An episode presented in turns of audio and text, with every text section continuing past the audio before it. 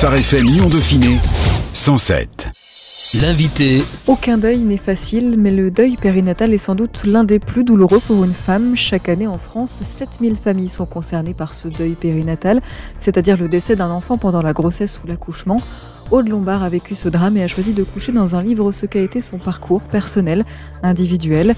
Juliette, c'est le témoignage d'une mère portée par sa foi, mais aussi un encouragement pour les parents. Bonjour Aude. Bonjour Anaïs. Alors pourquoi avoir voulu écrire ce livre suite au décès de votre fille Aude? En fait, il m'a vraiment apparu comme une, une évidence qu'il y avait des choses à, à, transmettre dans cette épreuve douloureuse et compliquée à affronter.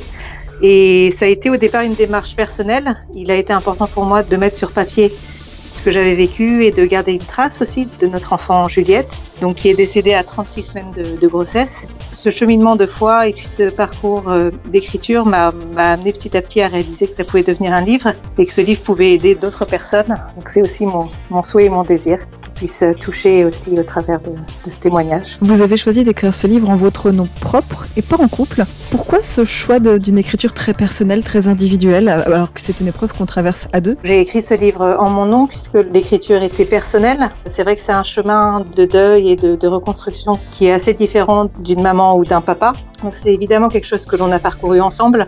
C'est un cheminement qu'on a fait ensemble main dans la main, tout en ayant une distinction, je pense, du fait que j'étais euh, maman de cet enfant. Et je pense qu'au niveau du corps et des émotions, les choses sont vécues différemment et il était important pour moi de mettre des mots dessus. C'est aussi par respect. Mon souhait n'était pas de forcer Baptiste, mon mari, à, à, écrire ou à participer à ce projet. Je voulais que ce soit vraiment une démarche libre et une démarche euh, dans un élan de transmission. Vous n'aimez pas trop qu'on résume votre histoire à simplement Aude et Baptiste ont perdu un enfant atteint de la trisomie. Pourquoi? Parce que je trouve que c'est assez réducteur et que ça annonce quelque chose de très ténébreux et finalement de très décourageant, puisqu'on connaît l'issue d'une trisomie 13, ou en tout cas pour ceux qui ne le connaissent pas, une trisomie 13, un enfant est généralement non viable après la naissance, donc c'est un enfant qui vivrait éventuellement quelques heures ou quelques minutes ou peut-être quelques jours, mais c'est en général, de toute façon, l'issue est, est, terrible. Donc c'est sûr que quand on apprend en tant que parent une nouvelle telle que celle-là, c'est un choc. Et puis on est préparé par les médecins aussi à anticiper la suite et à, quand on fait le choix de garder l'enfant et de poursuivre la grossesse, ils nous préviennent évidemment de l'issue fatale à laquelle on, va devoir faire face. Pour moi, c'était important de distinguer le diagnostic et la réalité de l'issue de ce qui allait se passer pour Juliette, de ce qu'on a vécu en couple et en famille. À partir du moment où on a dépassé ce choc du diagnostic et qu'on a choisi de faire confiance à Dieu et de remettre euh, cette situation entre ses mains, on a vraiment ressenti euh, une grâce particulière pour notre famille et pour cet enfant que Dieu nous a donné euh, et nous a confié, même si nous savions que cette durée allait être écourtée. Mais on a vraiment senti que cette vie était précieuse, qu'on était ses parents et qu'on était là pour l'accompagner et qu'elle avait aussi un message à transmettre, déjà à nous parents, à nous familles, mais aussi autour de nous. Et c'est vrai qu'à partir du moment où on a fait ce choix et ce pas de foi avec Dieu, on lui a dit oui, on accepte la réalité et on accepte d'accueillir cet enfant. Parce qu'on avait le choix aussi d'avorter, forcément. C'est des choses que les médecins nous ont présentées comme option. Et c'est aussi quelque chose qu'on a choisi de présenter à Dieu et d'entendre sa réponse aussi et que nous, on puisse aussi dire un oui, un vrai oui, un choix à la vie. Une fois qu'on a dit ce oui en couple, on a vraiment ressenti et vécu une, une joie qui était euh, de l'ordre du, surnaturel pour notre fille. Et c'était une joie qui était communicative, c'est-à-dire que les gens qui nous ont côtoyés à cette époque-là, tout le monde savait euh, quel était le diagnostic et qu'est-ce qui allait se passer. Mais la joie était là et la vie continuait. Et c'est vrai que les gens qui nous ont connus à cette époque et qui euh, nous parlent encore de Juliette aujourd'hui sont capables de parler d'elle, et moi la première, de parler d'elle avec le sourire. Et ça, je trouve que c'est miracle en soi. On s'est attendu à beaucoup de miracles avec Juliette aussi. Je crois qu'on a eu aussi un, élan de foi assez fort, puisque connaissant Dieu, on savait qu'il était capable de tout, même de pouvoir la guérir, si c'était sa volonté. Ce qu'on a vraiment ressenti aussi, c'est que finalement, l'important de cette venue de, de Juliette était pas tant l'issue, mais c'était plus le, le parcours qu'on allait vivre avec elle, ce parcours de transformation. Elle était vraiment porteuse d'un message d'espoir, d'un message de vie, paradoxalement et aussi qu'au travers d'elle, Dieu voulait se glorifier d'une façon particulière. Et notamment, je raconte dans mon livre que une des choses qui nous a vraiment bouleversés, c'était au moment de l'enterrement de Juliette. Nous vivons en Écosse, mais à l'époque, ça faisait que quelques mois qu'on était là. Et au moment de l'enterrement de Juliette, on a eu plus de 70 personnes qui se sont déplacées pour son enterrement, ce qui était bouleversant de voir euh, cette foule quasiment présente, avec des témoignages de gens chrétiens, non chrétiens, qui nous disaient mais c'est fou parce qu'on est à la fois dans une situation d'enterrer un enfant, mais pourtant on ressent de la joie et ils ont été bouleversés de ressentir cette joie. Et c'est vrai que pour moi, c'est vraiment le message que j'ai voulu transmettre dans ce livre, c'est à la fois de dire on a vécu une situation tragique, mais il y a quelque chose à saisir là-dedans et l'espoir peut naître et la vie peut naître d'une façon euh, qu'on n'aurait pas attendu. C'est aussi euh, mon souhait de transmettre l'espérance contre toute espérance. Quand euh, vous avez appris ce diagnostic-là, vous vous êtes euh, posé, j'imagine, avec votre mari, et vous avez choisi de dire oui à Dieu. À quoi vous vous attendiez à ce moment-là? Vous, Au fond de vous, c'était un, vrai oui, on s'attend à tout et n'importe quoi un oui, on accepte la décision de la mort de notre enfant, ou est-ce que vous avez finalement demandé à Dieu, mais guéris-la, on sait que c'est possible. Comment est-ce qu'on se positionne quand on a cette foi-là? Quelle est la part de Dieu, la place de Dieu dans tout, ce processus ah, C'est une bonne question. Ça a été un équilibre à, trouver. Dès le début, euh, on était très conscient de ce qui allait se passer. Donc on n'était pas dans une foi, euh, je dirais, irrationnelle, à s'accrocher à cette issue qu'elle allait être guérie et qu'elle allait vivre de façon surnaturelle. On avait cette espérance-là, parce que ça rentrait dans l'équation du possible, mais on avait quand même conscience que Juliette allait nous quitter à un moment ou un autre. Et je dirais que notre foi cohabitait avec cette réalité, mais aussi être dans cette euh, espérance et cette attente que Dieu se glorifie. C'était quelque chose qu'on recherchait quotidiennement, dans les petites choses du quotidien finalement, ne serait-ce que savoir s'ancrer dans le présent, parce que c'est vrai que dès qu'on pensait à l'avenir, on perdait très vite pied, puisque l'avenir était sombre et, inquiétant. Mais finalement, euh, en, restant dans le présent, en s'ancrant dans le présent, on pouvait aussi ressentir la présence de Dieu, puisque Dieu est, dans le présent. Il est euh, ni dans le passé ni dans le futur, mais il se manifeste présentement au milieu de nous. Donc c'était vraiment le vivre de façon concrète. Je pense qu'avec Juliette, il y a beaucoup d'aspects de la foi et de notre relation avec Dieu qui sont passés de la connaissance à l'expérience. Ça nous a vraiment transformés et, et marqués profondément. Et finalement, revenir à des choses simples. Par Juliette, on a été amené à réajuster les choses, à aborder la vie d'une façon plus simple, à aborder aussi les problématiques de la vie d'une façon plus simplifiée, peut-être moins se prendre la tête sur certaines choses qui euh, finalement sont, sont pas si importantes, et accueillir ce qui vient et faire confiance à Dieu qu'il a une solution et qu'il nous abandonne pas là-dedans. Vous parlez de votre deuil aujourd'hui d'une manière euh, relativement libérée. Pourtant, j'imagine qu'à l'époque, vous avez dû vous demander pourquoi. Est-ce qu'on est qu'on se pose la question quand même à un moment donné On se dit mais pourquoi cette grossesse? Pourquoi ça se passe comme ça? Et comment est-ce qu'on passe du pourquoi au comment? Ça, ça a été vraiment une dynamique aussi. C'était vraiment un choix à faire. Ce que je pense, ce que j'ai mesuré dans le processus de deuil, c'est que la question du pourquoi est, est un puits sans, sans fond. Dans la vie, on porte des pourquoi sans réponse. Et c'était un choix de dire, j'aurais pas forcément de réponse à mes pourquoi dans cette situation, mais je choisis d'aborder la question du comment. Comment je fais face à ça? Qu'est-ce que je fais de cette histoire Comment je la transformerai pour que ce soit une bénédiction, tant pour moi que pour mon entourage Comment je me délie de la peine aussi, euh, tout en la traversant comment j'accueille ce processus de deuil parce qu'il faut y passer. Et c'est aussi l'objet de mon livre, c'est d'encourager les parents et les familles qui passent par des épreuves comme celle-là à vraiment accepter et accueillir le deuil qui est nécessaire et, libérateur. Et c'est un parcours du combattant, mais qui est salvateur et qui est source de libération. Et finalement, dans ce processus de deuil, on l'aborde avec Dieu. C'est aussi euh, être honnête avec Dieu. Et d'ailleurs, c'est ce que je transmets dans mon livre. Je t'ai partagé les questions et les choses que je disais à Dieu dans ces moments-là et, et finalement de se laisser approcher par lui. Je crois que dans les moments de grande difficulté, c'est pas tant nous qui lui courons après, mais c'est lui qui vient avec sa délicatesse nous rencontrer. Et c'était un honneur d'entendre Dieu dans ces moments-là, de voir qu'il était à, mes côtés, qu'il se souciait de nous et qu'il prenait soin de chaque aspect. C'est assez bouleversant. On parle de Juliette, mais vous êtes aussi la maman de Raphaël, 5 ans, votre premier enfant. Vous dites dans votre livre que vous aviez particulièrement bien vécu votre première grossesse. Vous vous attendiez à vivre à peu près la même situation pour Juliette, comment ça se passe? Comment est-ce qu'on vit sa grossesse quand on sait que les médecins condamnent votre enfant? Là encore, je dirais que c'est un basculement et un choix à faire à un moment donné. C'est-à-dire que si on se fonde exclusivement sur ce que disent les médecins, je pense qu'on est envahi par la tristesse et par le désespoir et que finalement on passe à côté de cette rencontre, même si l'issue de la grossesse euh, est un deuil, l'enfant grandit et vit dans notre ventre.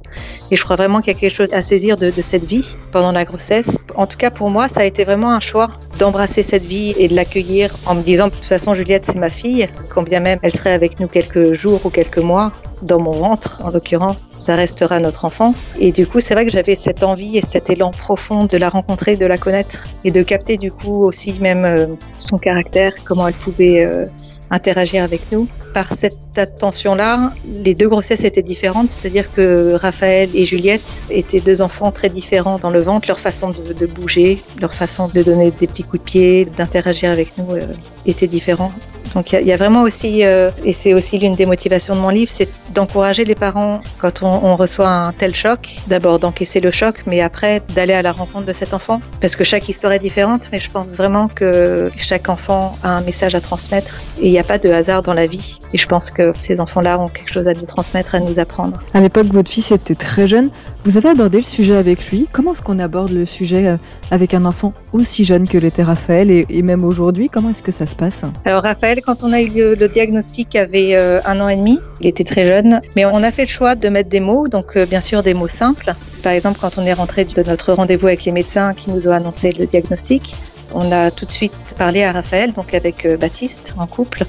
Donc on s'est assis euh, tranquillement, sans faire de drame. On s'est posé avec lui et puis on lui a expliqué qu'on avait vu les médecins et que les médecins nous ont expliqué que sa petite sœur euh, était très malade, qu'il y avait des chances que lui ne la connaisse pas, mais qu'elle était là dans mon ventre et qu'on allait l'accompagner euh, au mieux là-dedans.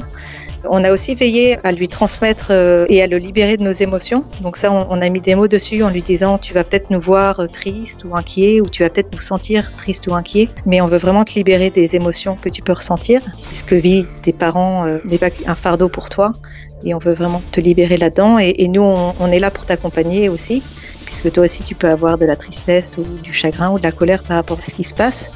Et du coup, on a, on a formulé un engagement aussi vis-à-vis de lui, de l'accompagner là-dedans et d'être à, son écoute aussi en tant que parent. Aujourd'hui, quelle est la place de Juliette dans votre vie, dans votre vie à vous, de femme, de maman, dans votre vie de couple, dans votre vie de famille? Je pense que parce qu'on a fait le choix d'accueillir Juliette depuis le début et de ne pas en faire un tabou, Juliette a toujours eu une place dans notre famille. Pareil, quand Juliette est décédée, on, a dit à Raphaël que Juliette était décédée. Et puis comme on est chrétien, on a pu aussi être clair sur le fait qu'elle était au ciel et qu'elle était avec Jésus.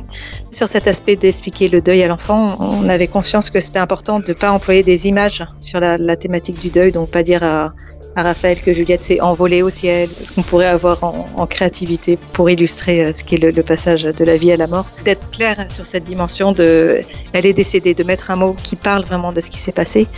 Et c'est vrai qu'on a vu sur Raphaël qui avait deux ans combien ça avait un impact positif puisque les choses étaient claires, il n'y avait pas de confusion dans ce qui s'était passé. Et un enfant a vraiment besoin de pouvoir mettre les choses à la juste place. Et finalement, c'est les protéger que de dire ce qui s'est vraiment passé. Donc c'était qu'on a voulu faire avec Raphaël. Et donc, ouais, Juliette, elle a sa place dans notre famille. Après, elle n'occupe pas euh, nos pensées au quotidien, je dirais. Ayant fait le processus de deuil, et euh, je pense qu'il y a une part d'elle maintenant qu'on a laissé partir. Elle restera toujours notre deuxième enfant et notre première fille. Enfin, je pense que ça rejoint cette dimension d'éternité. C'est aussi quelque chose que je partage. Finalement, avec Juliette, on a abordé la vie dans une dimension d'éternité. Que finalement, notre vie sur Terre n'est qu'un passage. C'est une, parenthèse presque comparée à l'immensité de vie qui existe au ciel dans notre perspective d'avenir et puis comment on perçoit Juliette, on l'aperçoit vraiment au ciel, dans sa pleine dimension et dans sa pleine identité. On parle de deuil, on parle de deuil périnatal, on parle de faire son deuil, mais qu'est-ce que ça veut dire faire son deuil finalement? Comment on fait? Qu'est-ce que ça englobe comme réalité? À quel moment on peut considérer que son deuil est fait? Normalement, un deuil, c'est faire le deuil de quelqu'un qu'on a connu, de quelqu'un qui a vécu. Donc on fait le deuil aussi des souvenirs et de tous ces partages ensemble.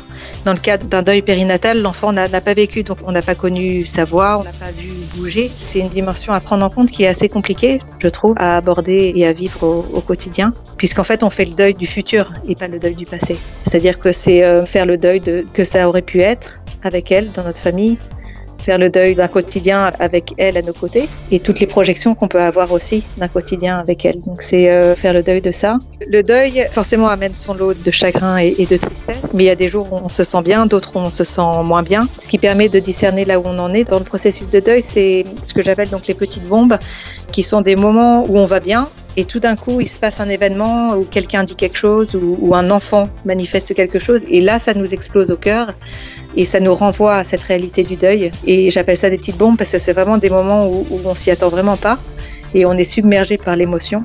Et ça, je dirais que ces, ces, petites bombes, elles avaient tendance à se manifester euh, assez régulièrement au début et petit à petit de moins en moins jusqu'à ce que ça se manifeste plus ça se manifeste vraiment de manière très occasionnelle.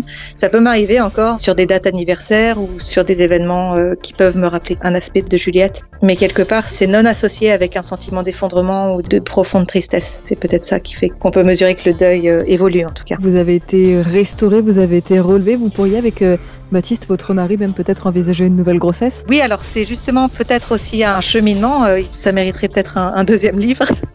Mais c'est vrai que nous, avec euh, Baptiste, on a eu ce désir d'enfant euh, après Juliette, très rapidement après Juliette. C'est-à-dire qu'elle est décédée fin mai et en septembre, on envisageait de lancer une nouvelle grossesse. En tout cas, c'était notre désir et notre prière. Et en l'occurrence, c'est toujours un, souhait et on, espère toujours. Mais c'est vrai que c'est un chemin d'attente et qui est aussi un chemin rocailleux. Peut-être plus encore quand on a vécu un deuil périnatal. Beaucoup de parents euh, ont des difficultés à avoir des enfants. Mais voilà, ça fait partie aussi du cheminement, de faire confiance à Dieu et de faire confiance que l'enfant qui nous donnera pour compléter notre famille arrivera dans le parfait timing. Et finalement, c'est aussi accepter qu'on n'a pas l'ensemble de l'image de notre vie. Moi, c'est vrai que trois ans, ça me paraît une éternité et que cette attente est difficile. Je m'efforce de faire confiance à Dieu et de croire que Dieu sait pourquoi, qu'il nous apportera l'enfant euh, quand ce sera le bon moment. En attendant, aujourd'hui, vous suivez une formation en psychothérapie avec une spécialisation sur l'accompagnement du deuil. Alors en France, il y a bien une journée mondiale en sensibilisation au deuil périnatal, le 15 octobre, mais euh, la France se figure assez de mauvais élèves sur la question. Aujourd'hui, vous avez à cœur aussi de sensibiliser à cette question du deuil périnatal et de dire c'est possible de s'en relever Oui, il me semble même que c'est une, une, question primordiale à considérer, le, le, deuil. Il y a des chiffres qui existent, c'est-à-dire que 50% des personnes qui font des dépressions n'ont pas fait un processus de deuil. Donc c'est dû à un processus de deuil non achevé que ces personnes sont en dépression.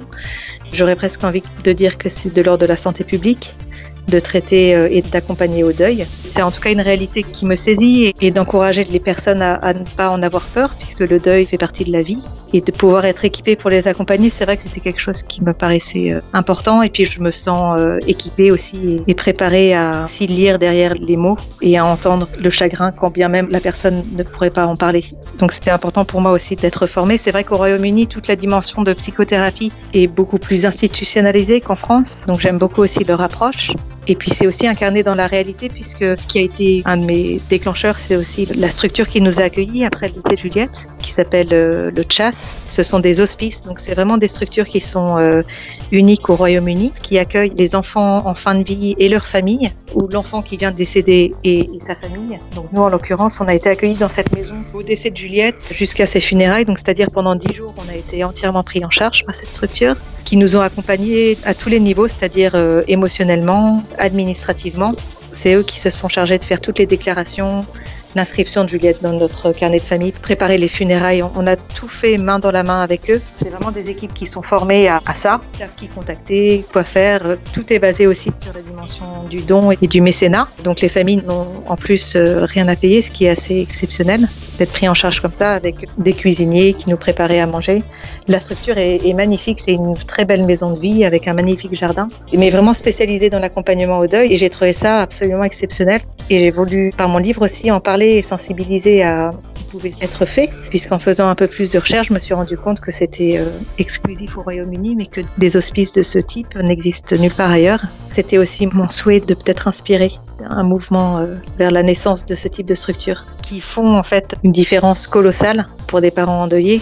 Dans notre couple, on n'aurait euh, pas traversé cette histoire de la même manière sans eux. Qu'est-ce que vous aimeriez dire aujourd'hui qu'on n'aura peut-être pas dit euh, à nos auditeurs, à ceux qui nous écoutent? Peut-être cette dimension de l'accueil de la vie, sans entrer dans des polémiques quelles qu'elles soient. Mais c'est vrai qu'avec Juliette, ce qui nous a profondément marqué, c'est de réaliser que son cœur a commencé à battre à 22 jours. C'est toujours le cas. Notre cœur commence à battre à 22 jours de grossesse. Ouais, de mesurer ce que ça veut dire et ce que ça implique qu'une vie démarre. Du coup, à 22 jours, qu'on le veuille ou non, c'est médical et physiologique. C'est vrai que pour nous, ça a été euh, important de le mesurer et puis d'accueillir la vie. Si je pouvais encourager euh, des personnes à accueillir et honorer la vie qui nous est donnée, déjà la nôtre, mais aussi des enfants que l'on porte, je serais heureuse si c'est le message que j'aurais réussi à transmettre.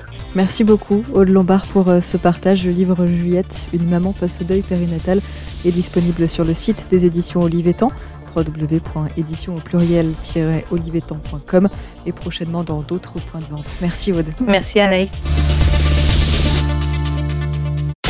Phare FM Lyon Dauphiné 107.